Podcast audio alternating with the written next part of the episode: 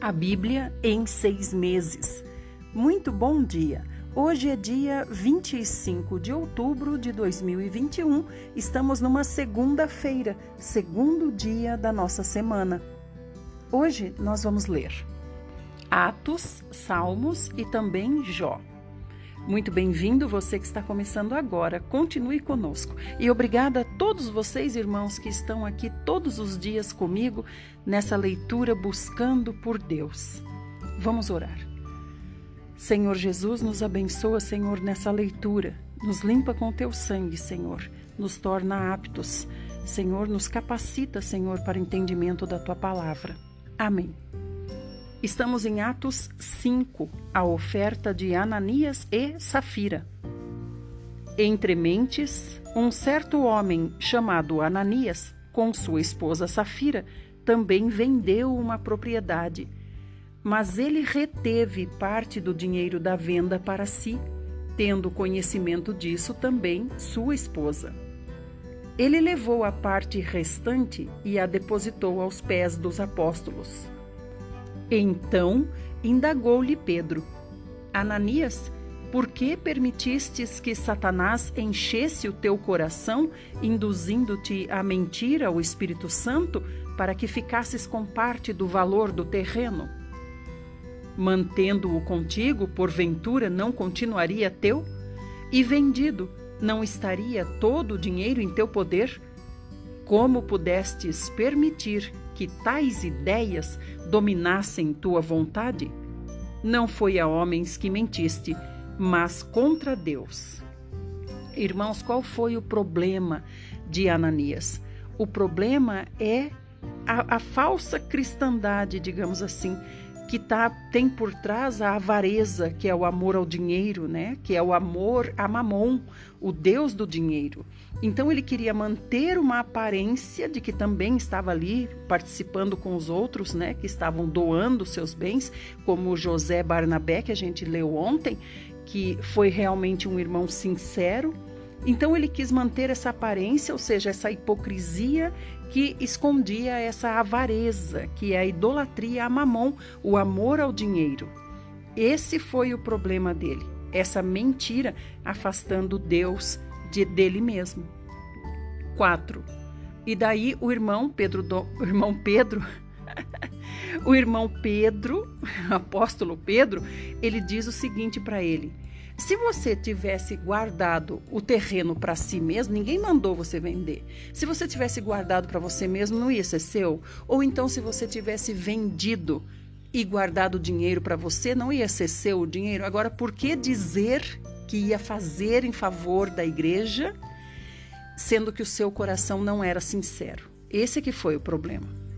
É o, é o mesmo caso, né, irmãos, de fazer voto. Faz voto a Deus e depois fica pesaroso em cumprir o voto. 5. Ao ouvir esta admoestação, Ananias caiu morto. Então, grande temor tomou conta de todos os que souberam do que havia acontecido e alguns jovens tomaram a iniciativa de cobri-lo, carregaram-no para fora e o sepultaram. Quando leio essa passagem, irmãos, eu me lembro de usar. Usar, ele tocou na arca, se lembram dessa história? E morreu imediatamente. Por quê? Porque não era dessa maneira que se conduzia a, as coisas para o Senhor, a obra para o Senhor. Para se tocar na arca tinha que se usar as varas. Então aqui também da mesma forma, para se estar na obra há também, como que se diz, há também é, princípios, né? Há também ah, aquilo que está no coração de Deus, no sentido de nós estarmos alinhados com esse coração de Deus e não fazer da maneira que nós achamos que vai ser mais conveniente, ainda mais para impressionar homens. 7. Cerca de três horas mais tarde, entrou sua esposa, sem saber o que havia se passado. E Pedro a questionou: Dize-me, vendestes por este preço aquelas terras? Ela confirmou: Sim, por este preço. Então Pedro a repreendeu: Por que vós entrastes em acordo para tentar o Espírito do Senhor? Eis que estão aí à porta os pés dos que sepultaram o teu marido, e eles a levarão também. Irmãos, esse tentar o Espírito do Senhor, a gente vê que é como uma criança birrenta que fica também tentando sua mãe, né? Tentando a paciência da mãe, os limites da mãe. É assim. Então aqui a gente vê que eles tentaram o Espírito, como quem diz, vamos ver até onde eu posso ir, né? Porque enganar o Espírito eu não posso, mas vamos ver até onde eu posso ir. 10. Naquele mesmo instante, ela caiu morta aos pés de Pedro. Então, aqueles jovens entraram e, encontrando-a morta, levaram-na e a sepultaram ao lado de seu marido. E grande temor se apoderou de toda a igreja e de todos os que ouviram falar sobre esses acontecimentos. Aí nesse último versículo aqui fica claro para nós por que que o Senhor fez isso, por que que o Senhor matou Ananias e Safira. Porque a igreja estava no seu início, e olha o que fala aqui no 11: apoderou-se um grande temor de toda a igreja. Então, isso foi importante para que a igreja tivesse um firme fundamento no Senhor, para que eles entendessem que o Espírito Santo que o Senhor tinha mandado como outro consolador, não era apenas consolador, mas era também disciplinador, era também o próprio Senhor. O Espírito Santo é o próprio Senhor dentro da igreja e dentro de cada cristão. E aqui a gente observa que foi usada a palavra igreja pela primeira vez. Essa palavra igreja, que no grego é eclesia, já existia antes. Olha que curioso. Antes, os judeus usavam essa palavra igreja, mas essa palavra igreja, que é eclesia, eles usavam para dizer que ia ter uma ia vai haver uma igreja, digamos, né? Porque a igreja era uma assembleia religiosa e política, reunia os religiosos que também eram políticos, né? E aí essa reunião eles chamavam de igreja. Então igreja desde o princípio não é um prédio, igreja é uma reunião de pessoas que têm um, algo em comum, né? Tem o mesmo objetivo. Então, isso é igreja. Aí o Pedro e os irmãos começaram a usar esse mesmo termo igreja para designar as reuniões que eles faziam. 12. Muitos sinais e maravilhas eram realizados entre o povo pelas mãos dos apóstolos e todos os que creram costumavam reunir-se em comunhão junto ao pórtico de Salomão. Então, a igreja se reunia junto ao pórtico de Salomão, que é a porta, uma das portas de entrada para a sinagoga. Né? Provavelmente para o lado de fora, Senhor Jesus. 13. Todavia, ninguém de fora tinha coragem de juntar-se a eles, ainda que o povo os tivesse em grande estima. Esse juntar-se aqui, irmãos, que ele diz também não é apenas se sentar ali junto deles e escutar. Esse juntar-se é tornar-se membro. Ninguém tinha coragem de tornar-se membro, ninguém de fora. Por quê? Por causa da história de Ananias e Safira. Então ficaram todos temerosos e viram que era grande a responsabilidade de fazer parte desse conselho que é a igreja, não era uma coisa à toa. Graças ao Senhor por isso, foi esse firme fundamento que trouxe a igreja até os dias de hoje. 14. Ou melhor, trouxe a igreja, a igreja vem vencendo até os dias de hoje, porém tem muitos Ananias e Safiras ainda, é claro, sempre vão existir, que visa o que? Visa corrupção, visa é, a hipocrisia, né? visa aparência, visa é, viver conforme o que lhe convém, né? Essa hipocrisia existe ainda dentro da igreja e sempre existirá até que o Senhor chegue. 14. Em número cada vez maior, homens e mulheres criam no Senhor e eram acrescentados à comunidade, a ponto de os doentes serem levados para as ruas e colocados em leitos e macas para que, quando Pedro passasse, ao menos sua sombra se projetasse sobre alguns deles. Então agora está dizendo que um número grande, cada vez maior, estava se ajuntando. Esse se ajuntando é tornando-se membros. 16. Da mesma forma, das cidades ao redor, vinha muita gente a Jerusalém, trazendo doentes e pessoas atormentadas por espíritos demoníacos, e todos eram libertos. Irmãos, a gente vê aqui que Deus ele realizava muitos milagres, né, muitos prodígios nesse tempo, porque porque era preciso para que as pessoas crescem que Deus era com eles e que Jesus era o Cristo. Para isso que aconteciam esses sinais e milagres.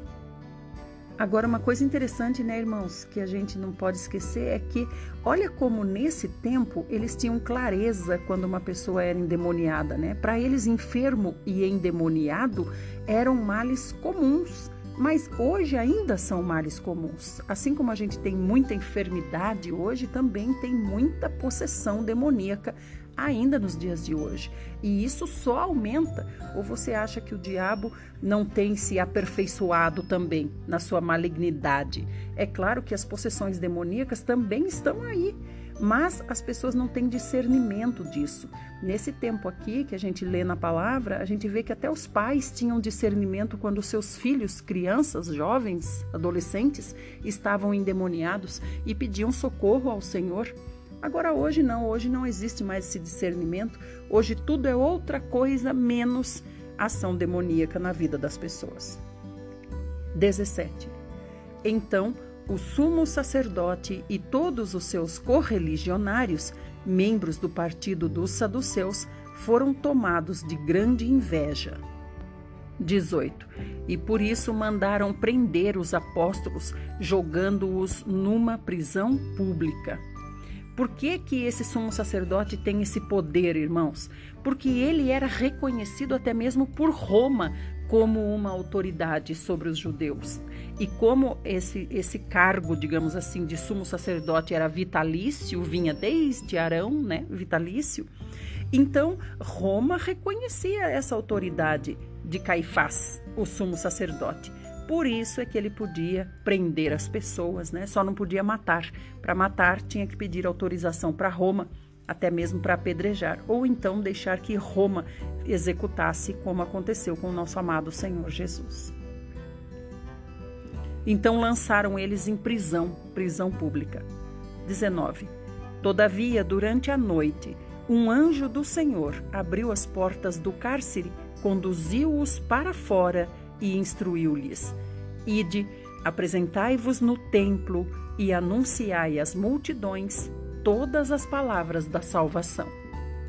Essa salvação, irmãos, também quer dizer vida, palavras da vida, para que saiam da morte e venham para a vida. 21. Assim, ao raiar do dia, eles entraram no pátio do templo como haviam sido orientados e começaram a pregar ao povo. De outro lado, chegando o sumo sacerdote e os seus companheiros, imediatamente convocaram o sinédrio, ou seja, toda a assembleia dos principais líderes de Israel, e mandaram buscar os apóstolos na prisão. Então eles chegaram, chegaram, digamos que chegaram para trabalhar, né, no escritório da sinagoga. E aí o que aconteceu? Eles, eles chegando lá, já convocaram o sinédrio, que é o sinédrio, é a reunião deles, a assembleia deles, para chamar os apóstolos na prisão, para eles serem, para ver o que faz, ia fazer com eles, né? Assim chegaram os executivos da sinagoga já com essa agenda, né, para a primeira hora da manhã. 22. Entretanto, ao chegarem à prisão, os guardas não os encontraram ali. Então voltaram e comunicaram: Encontramos o cárcere fechado com toda a segurança e as sentinelas nos seus postos junto às portas, mas abrindo-as, a ninguém encontramos lá dentro. Então, ou seja, nem os guardas viram eles saírem e nem as portas foram arrebentadas. Ou então o Senhor abriu tudo, depois fechou tudo e os guardas não viram nada, porque os guardas não, iram, não iam lá para o fundo, né? Não ficavam lá junto com. Porque essas prisões, irmãos, eram terríveis. Não eram quartos de hotel, não. Eram prisões terríveis, onde as pessoas ficavam jogadas lá no, no frio, né? Na, na parede fria, no chão frio, sem comer, sem nada, apenas esperando o que ia acontecer com eles, né? Então ele, eles ficaram ali junto às portas, os guardas não sabiam de nada que tinha acontecido lá dentro. 24. Diante desse relato, o capitão da guarda do templo e os chefes dos sacerdotes ficaram atônitos imaginando o que poderia ter acontecido com os apóstolos. Nesse momento, chegou alguém com a notícia: Eis que os homens que recolhestes à prisão estão no pátio do templo ensinando ao povo. Então o capitão foi com os guardas e os trouxe outra vez, porém sem violência, pois temiam ser apedrejados pela multidão. Então eles foram lá, buscaram os apóstolos e trouxeram de novo, né? Dessa vez com mais elegância, porque senão o povo iria para cima deles também. Né? Porque, e o povo era muito grande. A gente lembra que aqui já são mais de 5 mil, né? Aqueles que são a favor da igreja do Senhor Jesus. Vamos continuar no próximo áudio.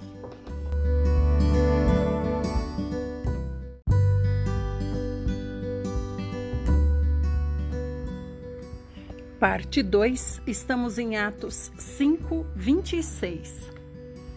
Então, o capitão foi com os guardas e os trouxe outra vez, porém sem violência, pois temiam ser apedrejados pela multidão.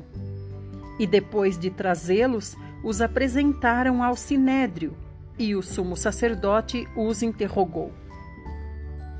Não vos ordenamos expressamente que não pregasseis nesse nome? Contudo, enchestes Jerusalém dessa vossa doutrina e quereis lançar sobre nós a culpa pelo sangue desse homem. Ao que Pedro e os demais apóstolos afirmaram: É necessário que primeiro obedeçamos a Deus, depois às autoridades humanas.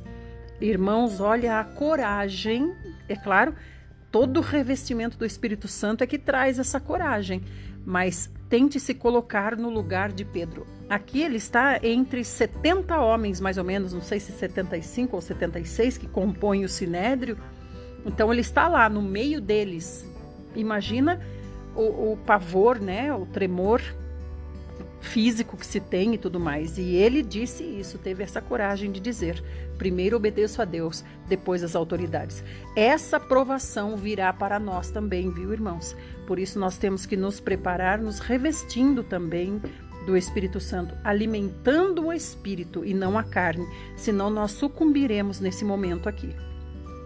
30. O Deus de nossos antepassados ressuscitou a Jesus, a quem vós assassinastes, crucificando-o num madeiro.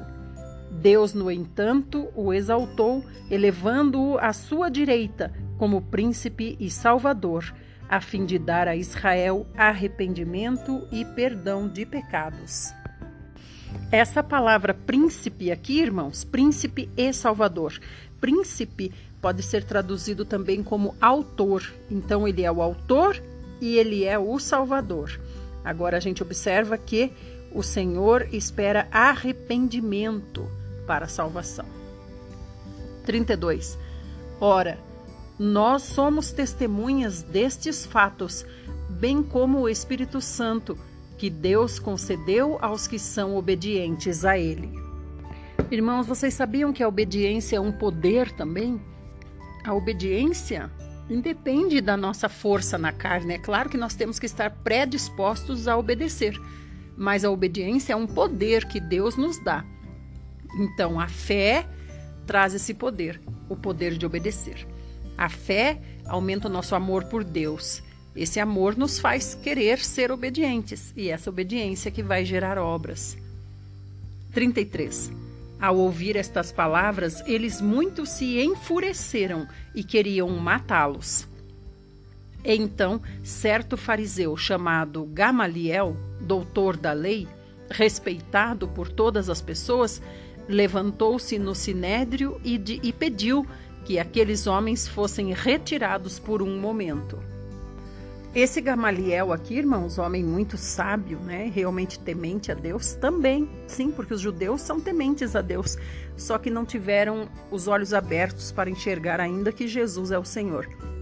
Esse Gamaliel aqui é o mesmo que foi rabi de Saulo. É esse Gamaliel. Vamos lá, 35. E prosseguiu dizendo: Caros israelitas, considerai com toda cautela o que estáis para decidir fazer a estes homens, porquanto há algum tempo surgiu Teudas, pregando ser alguém, e aproximadamente 400 homens se juntaram a ele. Todavia, ele foi morto e todos os seus seguidores se dispersaram e acabaram em nada. Depois dele, na época do recenseamento, apareceu Judas, o Galileu, que liderou um grupo revolucionário. Ele, da mesma forma, foi morto e todos os seus companheiros se espalharam. Contudo, neste caso, vos advirto: afastai-vos destes homens e deixai-os seguir em paz. Pois se a obra ou o propósito deles for de origem meramente humana, perecerá. Se todavia proceder de Deus, não conseguireis jamais impedi-los, pois vos achareis em guerra contra Deus. E as palavras de Gamaliel convenceram a eles. Então mandaram trazer os apóstolos e ordenaram que fossem açoitados. Depois exigiram-lhes que não mais falassem no nome de Jesus e os deixaram sair em liberdade. Irmãos, então eles é, tinham uma doutrina dos fariseus, né, que eram esses também compunham esse sinédrio, tinha uma doutrina que dizia o seguinte: que Deus não precisa de ninguém para que as coisas que Ele quer aconteçam. E então eles diziam assim: se não prosseguir é porque não era vontade de Deus. E até hoje a gente escuta isso, né? Se não se, se tal coisa não se firmar é porque não é vontade de Deus. Mas isso é uma, uma cultura, é uma crença dos judeus e ainda mais, olha de que época, né? E até hoje se diz isso. Ah, é, foi Deus que não quis, não deu certo, foi Deus que não quis. E não é bem assim. Você tem que buscar a sabedoria do espírito para você saber se não é o diabo que está impedindo que é o seu comissionamento seja cumprido. 41. Os apóstolos se retiraram do sinédrio, contentes por haverem sido considerados dignos de serem humilhados por causa do nome. Olha, irmãos, que exemplo, né, para nós. Eles foram açoitados e agora estão contentes porque foram açoitados por causa do nome do Senhor Jesus. Por isso que eles foram açoitados. Esses açoites eram 40 menos 1. Então, 39 açoites. Imagina você receber 39 açoites de um homem dando chicotada nas suas costas. Imagina o que é isso. No entanto, eles saíram daqui felizes porque isso aconteceu, sobreveio eh, contra eles por causa do nome do Senhor Jesus. Senhor, então, a gente vê, irmãos, que o Senhor não impediu que eles forem açoitados, mas tudo isso ficou para nosso testemunho hoje. Hoje, qualquer coisinha, nós já estamos chorando, já estamos querendo largar, já estamos é, colocando tanto empecilho, né? 42. E todos os dias no templo, bem como de casa em casa, não deixavam de pregar e ensinar que Jesus Cristo é o Messias. Então, apesar de tudo, apesar dos açoites, apesar da perseguição, eles voltavam para o templo, provavelmente no pórtico de Salomão, na porta principal, né, de entrada do templo, e lá eles ficavam pregando, porque eles têm milhares de pessoas aqui também para conduzir, né, e ensinar. Capítulo 6. Ora, naqueles dias, multiplicando-se o número de, de discípulos, houve uma queixa entre eles. Os judeus helenistas protestaram contra os judeus de fala hebraico-aramaica porque suas viúvas não estavam sendo atendidas na distribuição diária de alimentos. Vamos falar um pouquinho, irmãos, sobre esses judeus helenistas e os judeus de fala hebraico-aramaica? Então são dois grupos, né? Os judeus helenistas são judeus que nasceram fora dessa região. Eles falavam grego, e os outros, que eram os mais tradicionais, que nasceram ali mesmo, eles falavam o aramaico. O aramaico era a língua que mais se falava entre os jovens e tudo mais. Agora, todo o Império Romano falava grego. Os judeus tradicionais dali, né, desse meio, falavam aramaico. Então aqui houve esse problema entre eles, né? Uma reclamação sobre é, a, a, que não estava sendo imparcial o atendimento às viúvas na distribuição dos alimentos. 2. Então os doze reuniram todos os discípulos e propuseram: não é sensato negligenciarmos o ministério da palavra de Deus a fim de servir às mesas. Esse servir às mesas aqui é no sentido da distribuição do, dos alimentos, né? Para as viúvas, cuidar disso, que seria uma coisa que quem mais faz é o diaconato, né? Os diáconos porque os apóstolos eles tinham que se dedicar mais à palavra, aos ensinos, curas, milagres e administração no geral da igreja. Né? 3. Portanto, irmãos, escolhei dentre vós sete homens de bom testemunho, cheios do espírito e de sabedoria, aos quais encarregaremos deste ministério. Quanto a nós, nos devotaremos à oração e ao ministério da palavra. Tal proposta agradou a todos. Então escolheram Estevão, homem cheio de fé e do Espírito Santo, além de Filipe, Prócoro, Nicanor, Timon, Pármenas e Nicolau, um convertido ao judaísmo proveniente de Antioquia. Então esse Nicolau era gentio e já estava aqui no meio deles. Olha que lindo. E ele veio de Antioquia. Antioquia depois é a cidade onde a igreja foi bastante próspera também, né? Aliás, Antioquia é o lugar onde eles serão pela primeira vez chamados pelas pessoas, pelos gentios ou por todos, por cristãos, serão reconhecidos como cristãos, ou seja, aqueles que são imitadores ou seguidores de Cristo, os cristãos. E a gente vê pelos nomes aqui dos homens que a maioria deles era de nome grego, né? 6. Apresentaram-nos diante dos apóstolos, os quais oraram e lhes impuseram as mãos. A imposição das mãos, irmãos, é um símbolo e é usado em, em vários momentos, né? Inclusive se impunha as mãos sobre a ovelha que levaria o pecado do homem que a estava levando para o sacrifício. 7. E a palavra de Deus era divulgada de modo que se multiplicava grandemente o número dos discípulos em Jerusalém. Inclusive, muitos sacerdotes obedeciam à fé. Por que, que a Bíblia achou importante? Por que, que Deus achou importante dizer que, inclusive, muitos sacerdotes? Porque os sacerdotes eram aqueles que faziam esses sacrifícios dos animais para perdão dos pecados e eles estavam se convertendo, eles entenderam que Jesus Cristo já tinha abolido todos esses sacrifícios, ele era o sacrifício final, máximo e suficiente para perdão de pecado de todos aqueles que crescem nele. Então diz aqui, esses também obedeciam à fé. Irmãos, um desses que se converteu aqui foi Zacarias. Zacarias é quem? Pai de João Batista. Ele era também sacerdote e ele se converteu ao Senhor Jesus. 8. Estevão, homem cheio de graça e do poder de Deus, realizava prodígios e sinais milagrosos entre as multidões. Aqui a gente vê que Estevão ele não faz parte dos doze, né? Os doze apóstolos eles eram chamados de doze apóstolos. Todo mundo chamava eles de doze, os doze.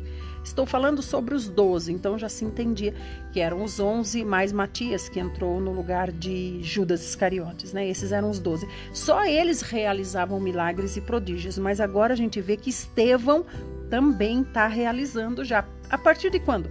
A partir da imposição de mãos para que eles recebessem os dons, né? Vamos voltar lá para o verso 5 para a gente lembrar? Olha só. Estevão também recebeu a imposição de mãos para, para receber esse dom específico para trabalhar para Deus. Ele está um entre os sete que foram escolhidos para trabalharem como diáconos, cuidando de tudo da igreja. Então, olha só, no 8 diz: Estevão, homem cheio de graça e do poder de Deus, realizava prodígios e sinais milagrosos entre a multidão. 9. Entretanto, levantaram-se alguns que pertenciam à chamada Sinagoga dos Libertos, dos judeus de Cirene e de Alexandria, assim como das províncias da Cilícia e da Ásia, e estes homens começaram a discutir com Estevão. Contudo, não podiam resistir à sabedoria e ao espírito com que ele argumentava. Sendo assim, subornaram alguns outros homens para o caluniarem. Nós o temos ouvido proferir palavras ultrajantes contra Moisés e contra Deus. Olha, irmãos, pagaram para mentirem. Com isso, conseguiram incitar o povo, os líderes religiosos e os mestres da lei, e prendendo Estevão, conduziram-no à presença do sinédrio. Ali apresentaram falsas testemunhas que alegavam: Este homem não para de proferir blasfêmias contra este santo lugar e contra a lei. Então a gente vê aqui que Estevão está sofrendo o mesmo que o Senhor Jesus sofreu, né? Esse falso testemunho e falsas acusações. 14. Porquanto nós o temos ouvido proclamar que esse Jesus de Nazaré destruirá este lugar e mudará as tradições que Moisés nos legou. Então, todos os que estavam assentados no sinédrio, ao fixarem seus olhos em Estevão, viram que seu rosto parecia como o rosto de um anjo. Então, irmãos, a gente aqui já vê um evento sobrenatural também, porque Estevão com certeza não estava sozinho, por isso ele conseguia ter essa paz. Ele está prestes a ser morto, mas ele tem paz, porque ele não está sozinho. Vamos para o próximo áudio, ou melhor, é, vamos para o próximo áudio, nós vamos ler o salmo e amanhã nós vamos continuar com o depoimento e também com a sentença e morte de nosso querido Estevão.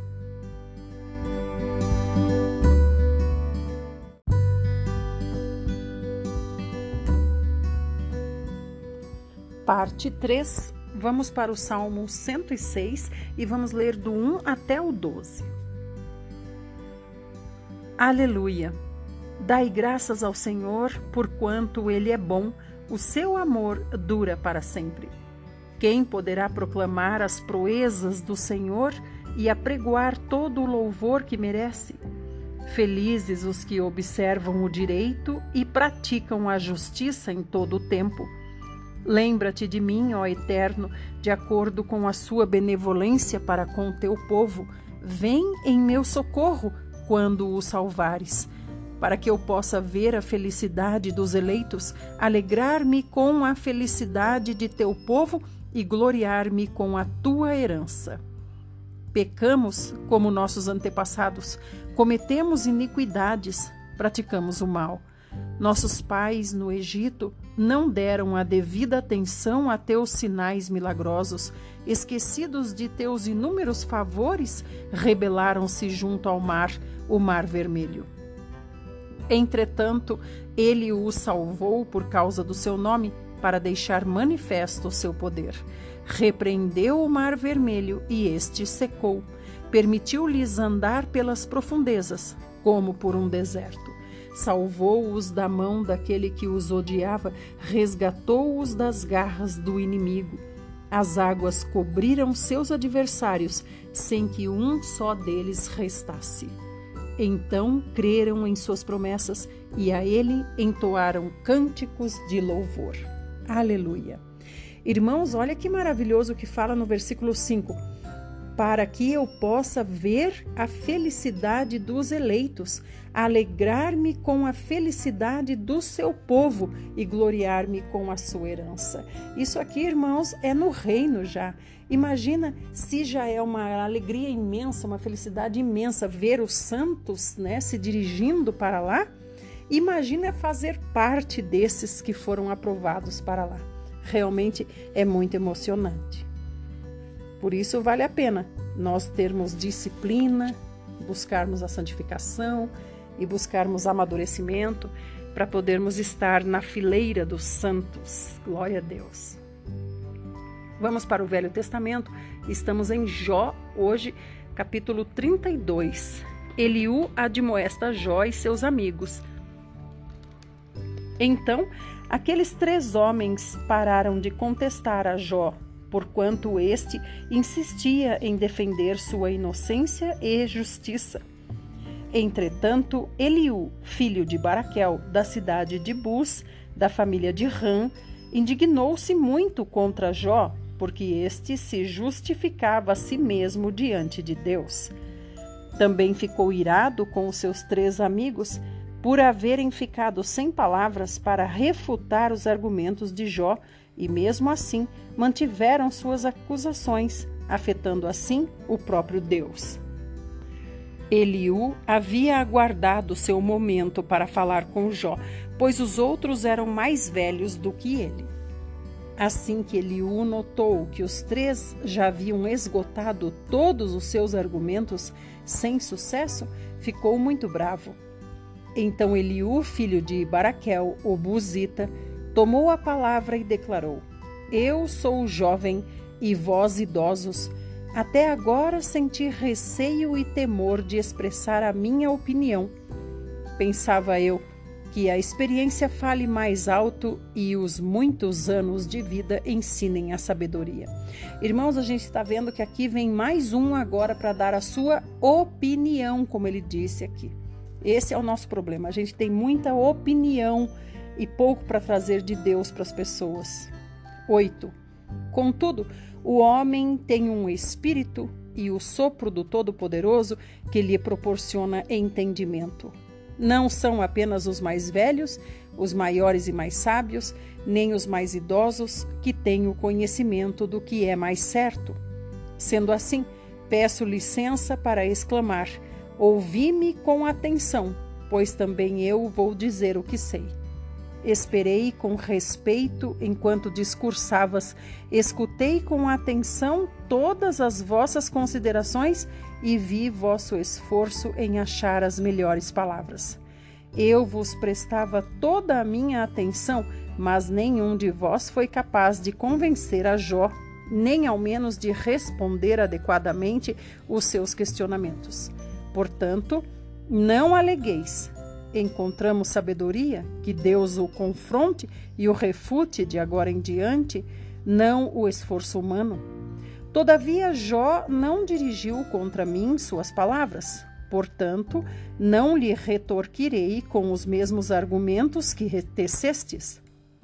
Vê depois, eis que estão desconcertados, faltam-lhes as palavras. Devo esperar? Afinal, eles não abrem a boca, ficaram sem argumentos e não conseguem responder a mais nada. Assim também eu darei a minha opinião, também vou expressar minhas considerações e tudo o que sei sobre esse assunto. Pois não me faltam palavras e dentro de mim o Espírito de Deus é que me impulsiona. Sinto meu peito a ponto de estourar, como vinho preso a odres novos prestes a romper. Tenho que falar, isso me aliviará. Tenho que abrir os lábios e dar vazão às palavras.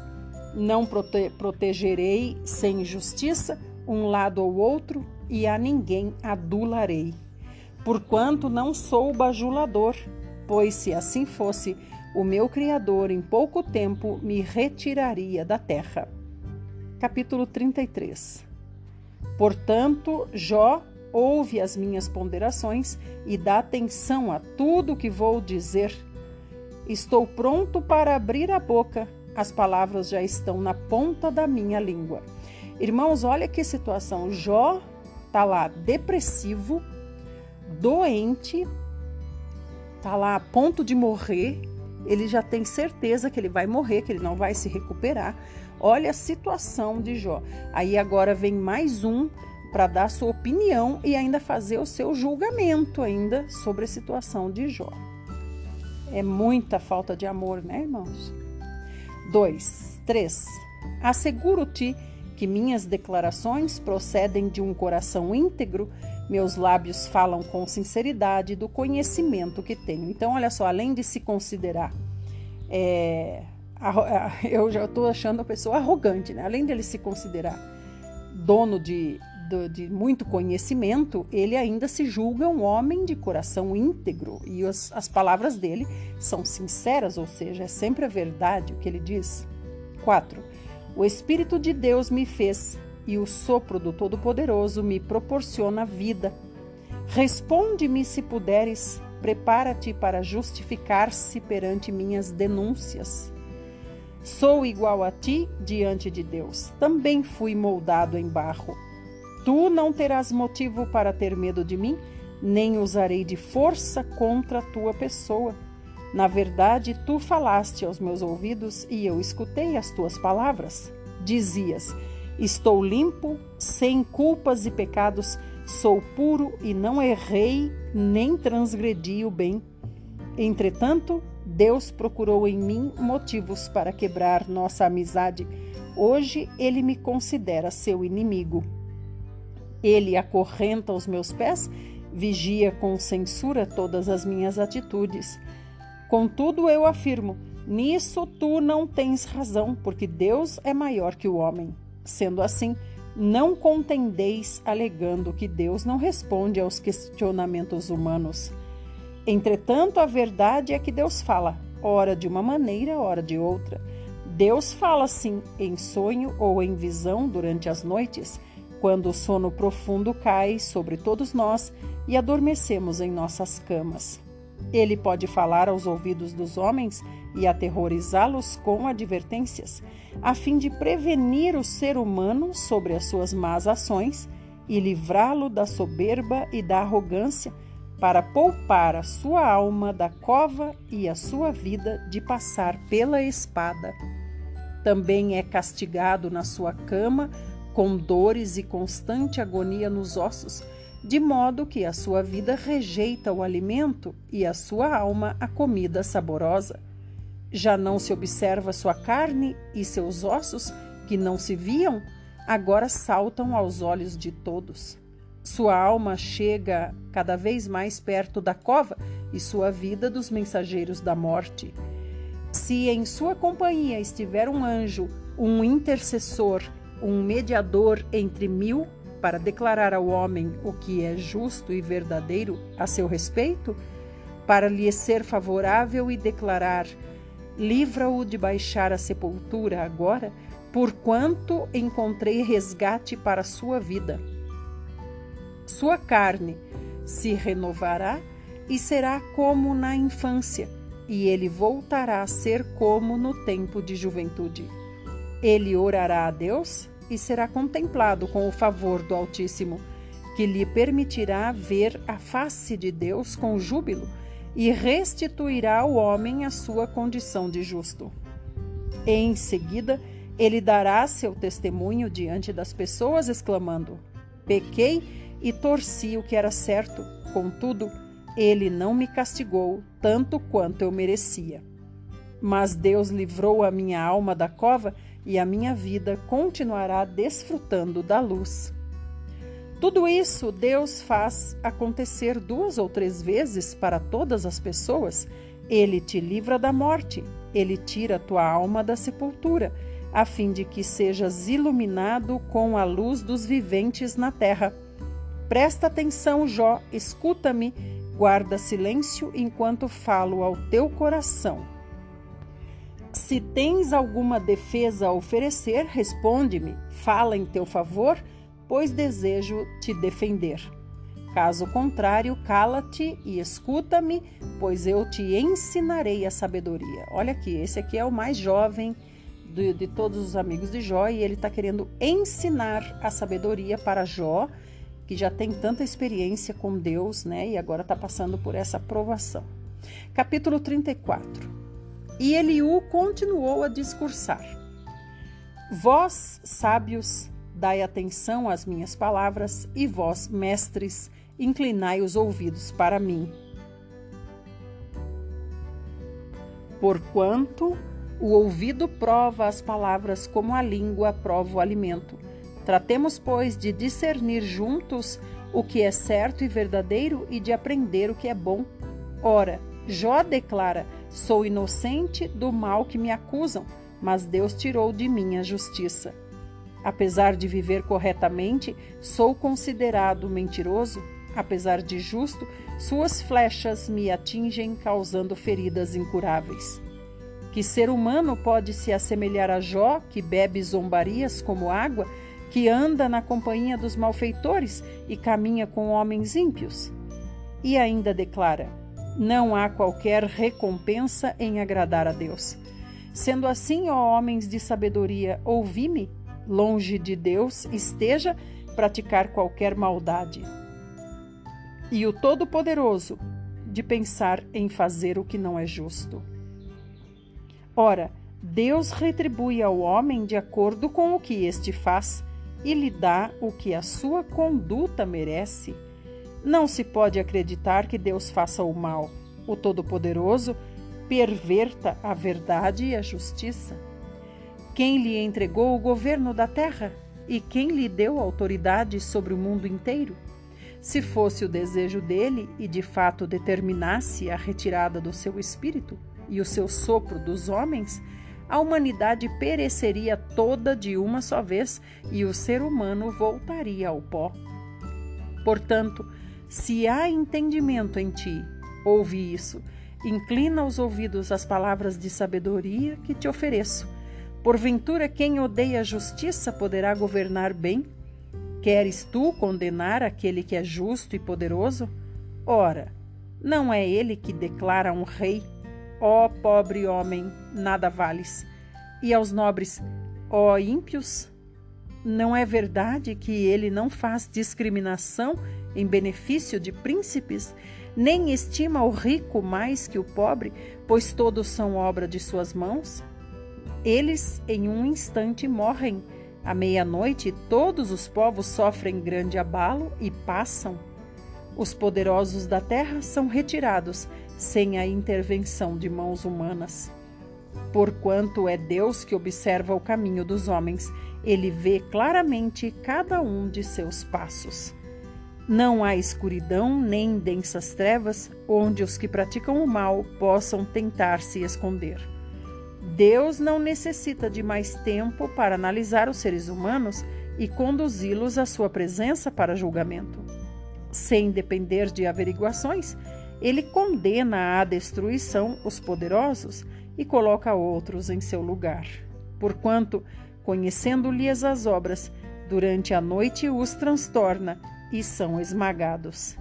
Ele os aflige e fere como criminosos diante de todas as pessoas, porque desprezaram a Deus e não quiseram compreender nenhum de seus princípios, e assim fizeram o clamor do pobre subir até ele e Deus ouviu as queixas do aflito. Vamos continuar no próximo áudio.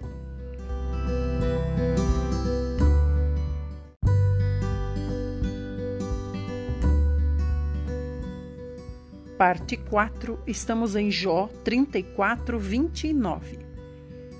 Se ele dá tranquilidade, quem o condenará? Se ele encobrir a face, quem conseguirá contemplá-lo? Quer seja uma nação inteira ou um indivíduo, ele domina igualmente a todos. Para que o ímpio não reine e não haja quem iluda o povo. Pois quem jamais disse a Deus: Sofri apesar de não haver pecado, ensina-me compreender o que não posso ver, se agi mal, não voltarei a fazê-lo. Quanto a ti, deveria Deus recompensá-lo quando não confessas a tua culpa? Portanto, és tu que tens de fazer a melhor escolha e não eu. Agora, pois, fala o que estás pensando. Os homens de bom senso e sabedoria que me ouvem me dizem: Jó não sabe o que diz, não há mais sabedoria em suas palavras. Sim, Jó precisa sofrer sua prova até o fim por causa do seu modo ímpio de responder às circunstâncias. Ora, ao seu pecado, ele ainda acrescenta a revolta, faz gestos de desprezo, como o bater palmas, e multiplica suas palavras contra Deus. Capítulo 35 Eliú acusa Jó de não saber o que diz. E Eliú prossegue em suas afirmações. Pensas de fato que tens o direito de dizer: diante de Deus serei absolvido? Pois questionas: que vantagem tenho eu? Que ganho teria se abandonasse meu pecado? Eu responderei a ti e aos teus amigos que te acompanham. Atenta para os céus e observa. Contempla as nuvens tão elevadas e seguras no firmamento. Se pecares, que mal poderás fazer contra Deus? Ainda que teus pecados sejam muitos, em que isso lhe afetará? Se procederes com justiça, o que lhe darás? Ou o que Deus receberá das tuas mãos? Ora, a tua impiedade poderia fazer mal a qualquer outro ser humano, teu semelhante, e a tua justiça apenas afetar aos filhos dos homens. Os homens se lamentam quando carregam os fardos da opressão, clamam e suplicam que os libertem dos braços dos poderosos. Mas não há quem rogue. Onde está Deus, o meu Criador, que durante as noites faz surgirem cânticos, que nos ensina quais, que nos ensina mais que aos animais de toda a terra e nos torna mais sábios que as aves dos altos céus? Ali proclamam, mas Deus não responde, por causa da soberba e arrogância dos perversos. Com certeza, Deus não ouve gritos sem sentido, nem para eles atentará o Todo-Poderoso. Muito mais quando alegas que não o podes ver. A tua causa está diante de Deus, portanto, espera nele. Contudo, imaginas que na sua ira Deus parou de castigar e que nem leva muitos em consideração o orgulho e a iniquidade dos homens. Assim, Jó, não adianta levar teu discurso em frente, falas demais, porém não sabes o que estás dizendo. Capítulo 36 Eliú acusa Jó de agir com arrogância. Prosseguiu Eliú, exclamando: Rogo-te que sejais ainda um pouco mais paciente comigo e te demonstrarei que é possível destacar outras tantas verdades em defesa das atitudes de Deus. De longe vem a minha sabedoria. Eis que ao meu Criador atribuirei a justiça. Pois, na verdade, as minhas palavras não serão falsas. Diante de ti está alguém com conhecimento e a mente sã. Deus é muito poderoso e, mesmo assim, não despreza nenhum dos seres humanos. Ele é poderoso e firme no cumprimento dos propósitos do seu coração. Não preserva a vida do ímpio, mas retribui com justiça aos que sofrem. Não desvia seu olhar dos justos, muito diferente disso, conduz os justos aos tronos e os proclama reis, a fim de que sejam exaltados para sempre. Se estão presos a grilhões e fortemente amarrados às cordas da tortura, então ele lhes revelará tudo quanto fizeram de errado e o quanto pecaram com arrogância. Ele os fará ouvir a correção e lhes ordenará que se arrependam do mal que praticaram.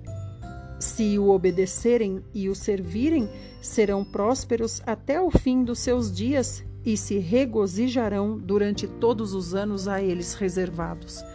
Contudo, se não derem ouvidos a Deus, serão feridos pela espada e morrerão em completa ignorância.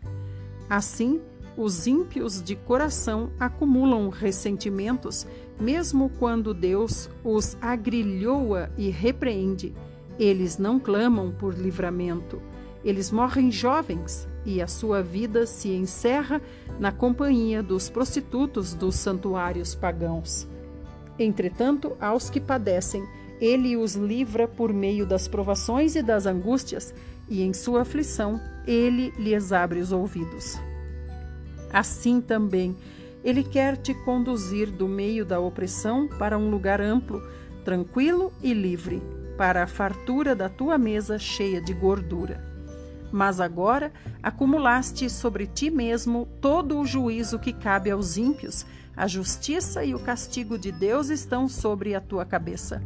Cuida para que a tua raiva não te faça irônico e que ninguém te seduza com riquezas. Não te deixes desviar por suborno, por maior que este seja. Poderia a tua riqueza, ou mesmo teus mais brilhantes esforços, proporcionarem a ti algum apoio real e alívio da aflição? Não anseies pela noite, quando os povos são tirados dos seus lares. Guarda-te e não retornes à iniquidade. Dá preferência ao sofrimento em vez da maldade.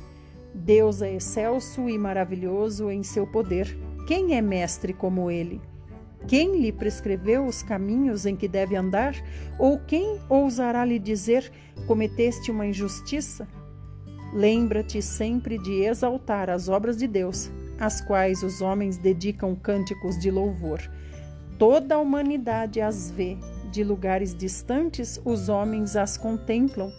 Eis que Deus é grandioso e não o conseguiremos compreender, nem mesmo podemos calcular os anos da sua existência. Ele atrai as gotas de água e do seu vapor as destila em forma de chuvas. As nuvens as despejam em aguaceiros sobre todos os seres humanos. Quem pode compreender como Deus estende as suas nuvens, como ele faz trovejar desde o seu pavilhão celeste? Observa como ele espalha os seus relâmpagos ao redor, iluminando até as profundezas do mar. É assim que Deus governa todas as nações da terra e lhes propicia abundância de alimentos. Ele enche as mãos de relâmpagos e lhes determina o alvo que deverão atingir. O fragor da tempestade e seus trovões nos advertem sobre sua presença, até os animais pressentem a sua aproximação. Capítulo 37 Exaltai o poder e a justiça de Deus. Ora, diante de tudo isso, meu coração bate mais forte e salta dentro do peito. Observa com atenção e inclina teu ouvido a compreender o trovejar da voz de Deus, o estrondo da par que parte da sua boca. Ele dispara seus relâmpagos e manda que estes cortem toda a extensão dos céus, ordena que se dirijam velozmente para os confins da terra. Logo após a luz vem, logo após a luz, vem o som do seu grande estrondo. Ele troveja com a sua majestosa voz. Quando a sua voz ressoa, nada pode fazê-lo voltar atrás. A voz de Deus surge maravilhosamente na imensidão, como muitos trovões. Só ele realiza obras magníficas muito acima do nosso entendimento. É ele quem ordena a neve. Cai, pois, agora sobre a terra e instrui a chuva transforma-te em forte aguaceiro. Deus paralisa o trabalho de cada ser humano a fim de que todos os que ele criou sejam tomados de grande amor e respeito. Os animais se dirigem para os seus abrigos e ficam nas suas tocas. Do extremo sul sai o tufão e do recanto do norte o frio. Ao sopro de Deus forma-se o gelo e as vastas águas se congelam. Do mesmo modo, carrega de umidade as nuvens e entre elas espalha os seus relâmpagos. Ele as faz girar, circulando sobre a face de toda a imensidão da terra, a fim de que cumpram tudo quanto lhes ordena. Deus cria as nuvens, ora para castigar os homens, ora para regar favoravelmente a sua terra. Ó Jó, escuta, Inclina teus ouvidos para refletir sobre as maravilhas de Deus. Porventura sabes tu como Deus comanda as nuvens e manda brilhar os seus relâmpagos? Sabes tu como ficam suspensas as nuvens nos céus? Essas maravilhas daquele que detém o pleno conhecimento? Percebes que em tua roupa desfaleceste de calor quando a terra é alcançada e fica amortecida sob o vento sul? Porventura podes, como Deus, estender o firmamento que é sólido como um enorme espelho de bronze? Sendo assim, ensina-nos o que responderemos a ele, pois nós, por causa das trevas, não conseguimos sequer preparar nossas próprias defesas. Eu não ousaria discutir com Deus, porquanto isso seria pedir que ele me destruísse. Pessoa alguma consegue olhar para o sol nos altos céus, depois que o vento passa e clareia o firmamento. Do norte vem a luz dourada. Deus vem em temível majestade. Quanto ao Todo-Poderoso, não nos é possível compreendê-lo. Ele é magnífico em poder e justiça, pleno de retidão. Deus não oprime ninguém, por tudo isso, os seres humanos devem amá-lo com toda a reverência. Contudo, ele não dispensa sua atenção aos arrogantes e àqueles que a si mesmos se julgam sábios.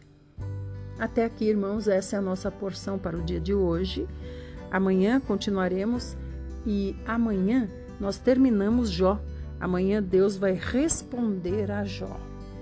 Que o Senhor fique conosco e fale conosco durante todo esse dia, que nos dê segurança, nos dê paz, nos dê saúde e nos preserve a fé. Em nome de Jesus. Até amanhã.